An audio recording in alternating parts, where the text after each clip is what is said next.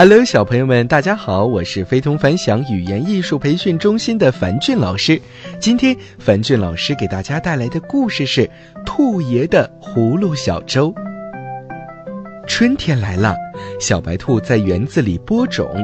它看见兔爷在自己的园子里竖起一排排竹竿，在竹竿架下栽小苗。小白兔问兔爷：“您栽什么呢？”“葫芦苗。”兔爷说。小白兔问：“嗯，为什么不种白菜和萝卜呢？白菜、萝卜可以吃呀。”兔爷说：“嫩葫芦也能吃。”小白兔说：“嗯，我可没吃过葫芦。”你来到这世上才几天呢？兔爷捋着两撇胡须说：“今年让你尝尝嫩葫芦。这么多葫芦苗，得结多少葫芦呀？”小白兔问：“您吃得了吗？”葫芦能盛水，还能装酒。你见过酒葫芦吗？上面画上画，可好看了。把葫芦锯成两半，可以当瓢用。兔爷又说：“哦，对了，葫芦籽也能吃。嗯，听说葫芦籽长大板牙。嗯，我可不想长大板牙。”小白兔说：“我常吃葫芦籽，也没长大板牙呀。”兔爷问小白兔：“你在园里种什么呀？”种花。小白兔向兔爷炫耀自己的计划，花能让大家看，还能卖钱。嗯，你为什么不种点花呢？兔爷说：“你种你的鲜花，我种我的葫芦。”小白兔和兔爷一个种花，一个种葫芦，他们每天在院子里除草、浇水、除虫。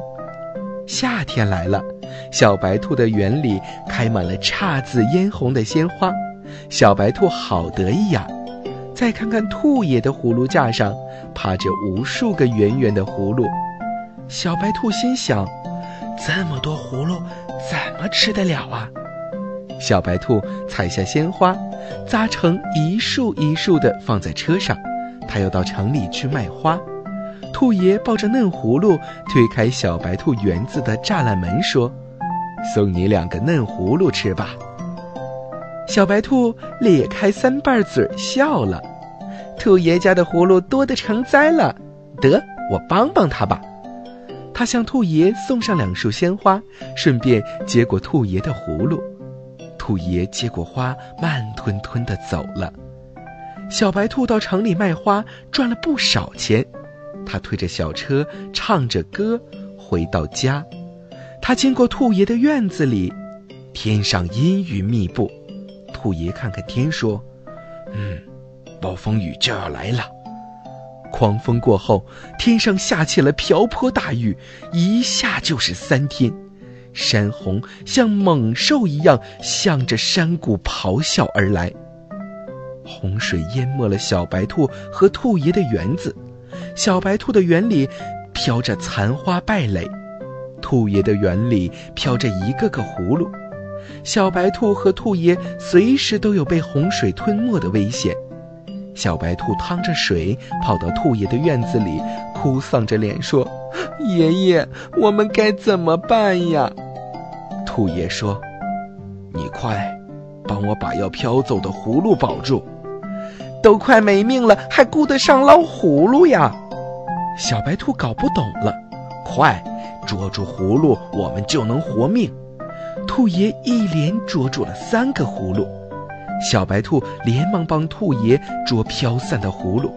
兔爷用葫芦的蔓将葫芦拴成一串一串的，然后再把一串串葫芦连在一起，扎成了一只葫芦小舟。这时，洪水快要淹到脖子了，兔爷喊道：“孩子，快上葫芦小舟！”小白兔和兔爷爬上了葫芦小舟，洪水淹没了村庄，葫芦粥载着他俩飘呀飘。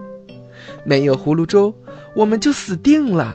小白兔说：“当初您怎么没说葫芦也能扎葫芦粥呀？”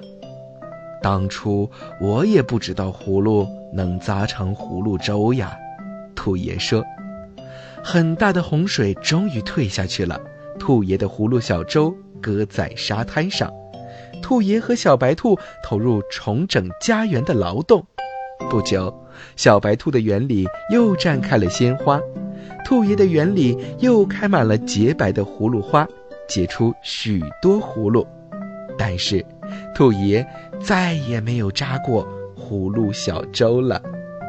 小朋友们，萝卜青菜各有所爱，每个人的性格不同，乐趣也自然不同。只要我们找到兴趣所在，不论你喜欢的是哪一个方面，总能有它的用武之地。所谓尺有所短，寸有所长，我们不必刻意的去模仿别人，追随潮流。你有什么样的爱好和理想，就一定要坚持下去。好了，小朋友们，今天的故事就到这儿了，早点休息吧，晚安。